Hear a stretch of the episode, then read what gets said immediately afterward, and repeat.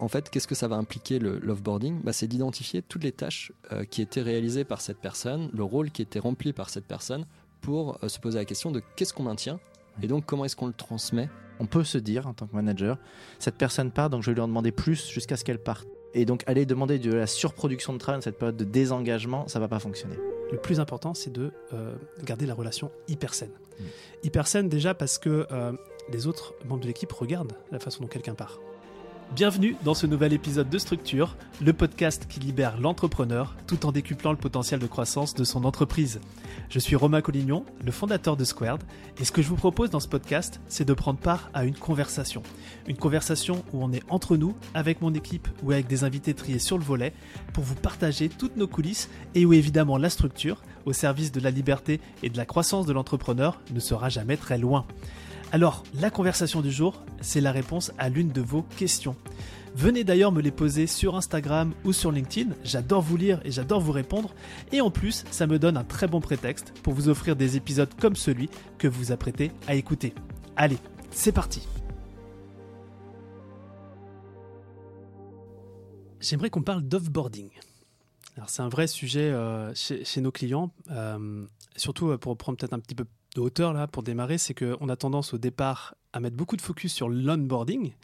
Euh, et c'est top hein, parce que l'onboarding ça, donne de la, bah, toutes les chances au collaborateur d'être excellent dans, son job, hyper important. Mais revers de la médaille, c'est que, euh, et surtout au démarrage, on met que trop peu d'énergie sur l'offboarding.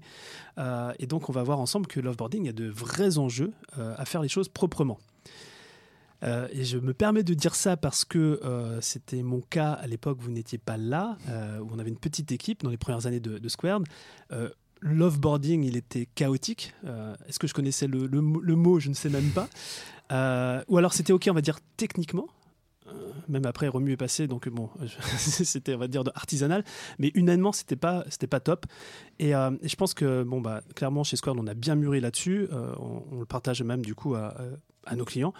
Et puis, euh, et puis euh, Romuald, tu es venu aussi, euh, quand tu es arrivé dans la boîte, bien cadrer toute cette phase d'offboarding. Et, et, ce qui nous permet d'avoir et, de partager à nos membres bah voilà, les bonnes pratiques d'offboarding, etc. Et j'aimerais bien qu'on en discute tout simplement ensemble pour aussi donner de la perspective et eh bien, à, tous nos auditeurs qui, qui, sont là. Avec plaisir. C'est quoi les enjeux de l'offboarding? Vas-y, Romu, tu es notre expert offboarding. Alors, expert, je sais pas. En tout cas, il y, a, des bonnes pratiques, je pense. Euh, un offboarding, effectivement, comme tu le dis, c'est comme un onboarding, ça s'anticipe. Euh, quand on arrive un premier jour dans une boîte, on s'attend à ce que son ordinateur soit prêt, que son bureau soit libre. Quand c'est pas le cas, on se sent pas forcément le bienvenu. Mmh. Je pense que le offboarding, c'est un petit peu pareil. Euh, il faut que ça, s'anticipe parce que ça, répond aussi à des besoins de l'entreprise et ça répond aussi aux besoins du collaborateur qui, qui, qui doit partir. Donc, alors forcément, si c'est un freelance ou c'est un CDI, euh, on va pas avoir tout à fait la même approche, mais simplifions les choses. Euh, disons que c'est quelqu'un dont, le départ s'annonce. Ça va dépendre, je pense, du degré euh, de confiance et d'énergie dans laquelle va se dérouler la fin de contrat. Je vais déjà le poser sous cet angle-là, parce que si la relation est tendue hmm. du côté de l'entrepreneur, je pense qu'il est préférable de limiter au maximum la durée de cet offboarding euh, se concentrer sur des choses euh, très objectives, enlever tout le subjectif, le superflu. Euh, Donc tu conseilles de couper court dans la limite, enfin dans la légalité. Exactement. D'être dans le plus court du, délai légal ou voire peut-être négocier un départ anticipé, mhm. que ce soit avec un, CDI ou un, freelance, pour que ça ne vienne pas non plus potentiellement polluer mhm. et entacher le reste de, de, l'atmosphère de, de l'entreprise. Par contre, si la relation est bonne, euh, je pense qu'il y a. Euh, Raphaël évoquait le mot euh, dialogue dans un autre épisode de podcast. Mhm. je pense que c'est ce dialogue qui est important parce qu'il faut bien comprendre aussi les enjeux d'un côté et de l'autre. si la personne est en train de partir, pour quelles raisons elle part, déjà, etc., bien comprendre les raisons qui l'amènent à partir ou nous à se séparer de cette personne-là. et avoir un vrai échange sur la durée que peut prendre cet offboarding pour que l'un et l'autre y trouvent son compte euh, par exemple, si on se sépare d'un freelance, euh, c'est à peu près, je pense, trois mois parce que derrière, il faut aussi que la personne puisse retrouver des nouveaux clients. Euh, si c'est un, salarié, la, question est un petit peu différente. Par contre, si on ne l'a pas vraiment anticipé ou, vu venir, bah, peut-être essayer de voir avec le salarié quand est-ce que c'est la bonne période pour se, se, séparer en bon terme et en même temps répondre aux besoins de l'entreprise. Et, euh, et derrière, en fait, qu'est-ce que ça va impliquer le l'offboarding? Bah, C'est d'identifier toutes les tâches euh, qui étaient réalisées par cette personne, le rôle qui était rempli par cette personne, pour euh, se poser la question de qu'est-ce qu'on maintient et donc comment est-ce qu'on le transmet. Mm. Euh, on- donc est-ce que les tâches sont déjà processisées avec des vidéos qui expliquent bien comment c'est fait? Donc quelqu'un, n'importe qui peut reprendre ces tâches-là, même si la personne n'est pas le remplaçant n'est pas encore recruté. Et en fait, l'idée, c'est vraiment de pouvoir organiser, je pense, un offboarding euh, en douceur, donc avec euh, euh, une liste de ce qui est attendu, des attendus, euh, quel niveau de qualité des attendus, donc avec des, objectifs un peu clairs et, chiffrés, et surtout un calendrier du offboarding. Ouais, je, pense, que tu as dit beaucoup de choses importantes, Romu. Moi, de, mon expérience, déjà, ce qu'il faut se dire, c'est faut, évi- faut vraiment essayer de jamais mal partir d'un endroit. Et ça, c'est quand même quelque chose clé parce que sur, notre marché euh, infoprenarial et sur d'autres marchés, euh, le monde est petit et donc les gens sont toujours amenés à se recroiser, etc. Donc, vraiment être vigilant avec ça.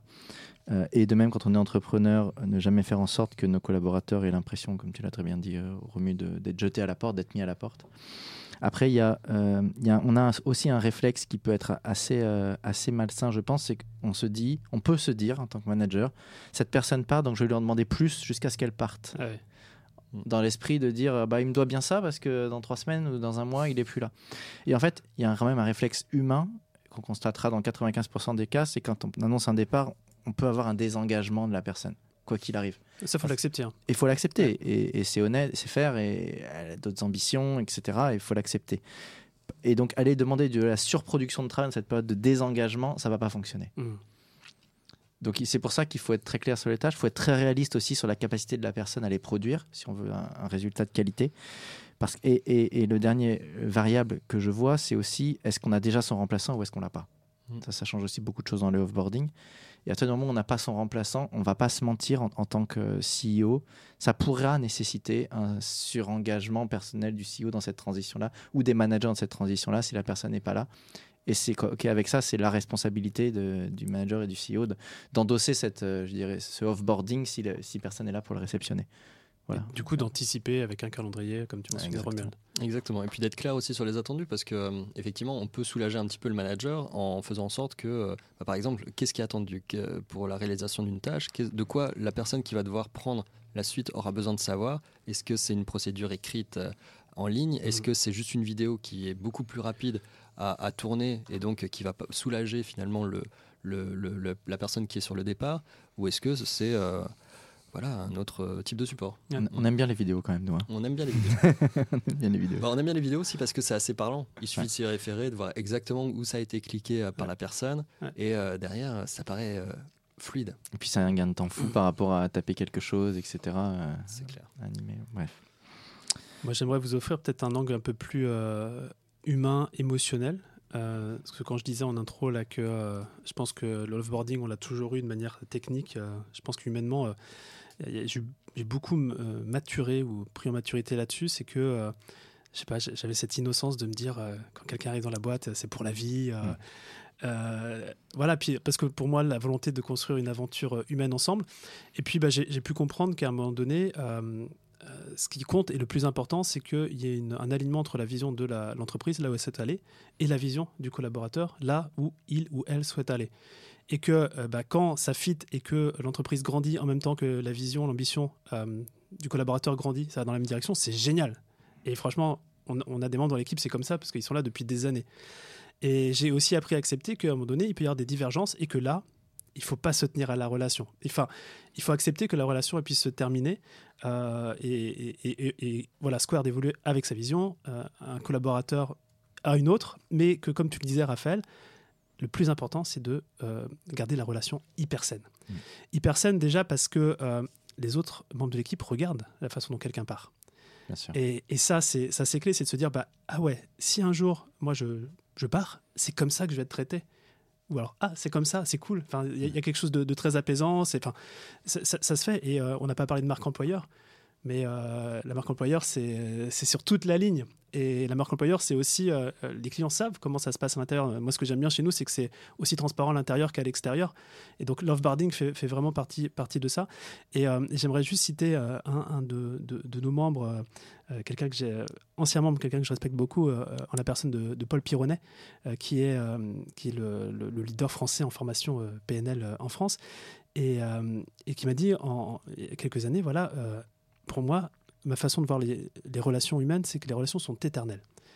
Et j'ai gardé ça de, ce conseil, c'est de se dire, bah voilà, avec un collaborateur, ok, loveboarding, la personne ne travaille plus avec nous, mais c'est pas grave, la relation elle est toujours là, elle est éternelle, et on sait jamais ce qui peut arriver. Et, j'ai deux exemples assez intéressants, c'est qu'on a deux de nos anciens collaborateurs, je leur fais une petite dédicace, Pibi et Nolwenn, avec qui on travaillé il y a quelques années, qui ont eu leur chemin de vie, qui, ont développé leur entreprise et qui sont maintenant dans nos programmes Mastermind. Et donc la relation elle est toujours là, mais sous un autre format.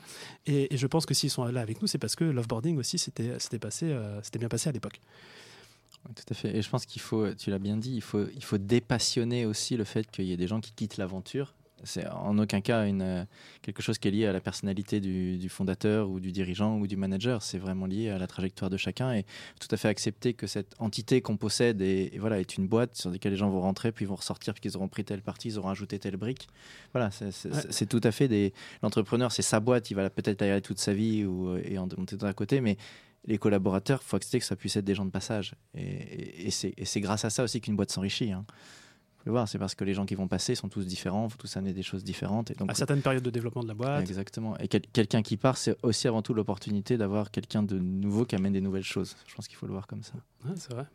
Puis dans le développement de chacun, euh, ça peut être aussi quelqu'un qui a, qui a, rentré, par exemple, euh, stagiaire, ensuite apprenti, euh, premier collaborateur dans, dans votre entreprise en fait, c'est assez légitime de se dire à un moment, il va vouloir aller voir ailleurs. Et c'est pas euh, négatif par rapport à l'expérience qu'il a eue, parce qu'il gardera toujours au fond de son cœur, de manière très intime, très proche, euh, cette première expérience professionnelle qu'il aura forgée. Hmm. Mais il aura envie d'ailleurs, d'autres horizons, et pour peut-être revenir plus tard avec d'autres compétences, euh, sur d'autres rôles.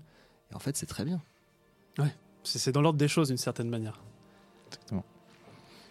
Ouais, sujet, sujet offboarding qui euh, j'espère qu'il vous passionne. en tout cas, euh, euh, je trouve que c'est assez génial parce que c'est à la fois du process, la structure et c'est beaucoup d'humains. comme, comme l'onboarding, mais comme on a plus tendance à mettre les spotlights sur, sur l'onboarding et beaucoup moins sur l'offboarding, c'est quelque chose qui est, qui à faire avec, avec justesse. et puis, Ouais, moi, moi, moi je, mon cœur il est apaisé quand je sais qu'une collaboration se termine. Euh, parce qu'une collaboration se termine soit parce que les deux sont d'accord, soit parce que un est moins d'accord que l'autre, mais du coup un accepte, etc. Mais euh, si le lien euh, et, surtout que le collaborateur puisse rebondir très rapidement derrière. Ça, c'est, moi, moi j'adore faire des recommandations de, gens avec qui on a bossé et qui sont juste super. bon, ils sont super chez quelqu'un d'autre ou super dans leur propre entreprise, et tant mieux parce que c'est, leur vision et, je sais qu'on aura, contribué à, faire ce bout de chemin ensemble. Moi, ce que j'aimerais euh, peut-être pour conclure cet épisode, c'est que euh, on en reçoit des questions sur euh, sur l'offboarding et en fait, vous avez pu remarquer qu'il y a pas mal de petites subtilités et que c'est en, vrai, il y a, l'offboarding, mais l'offboarding, ça fait partie de la chaîne complète de recrutement, d'onboarding, de, de, de, management des équipes, d'offboarding. Et donc, si vous avez des questions sur ces sujets-là par rapport au développement de votre entreprise, euh, vous nous envoyez un petit message euh, sur Instagram, un petit message sur, LinkedIn. Euh, et en vrai, nous, avec moi-même ou l'équipe de Square, c'est avec plaisir qu'on peut creuser et tenter d'apporter la perspective là, sur, vos enjeux de, de, HR, de people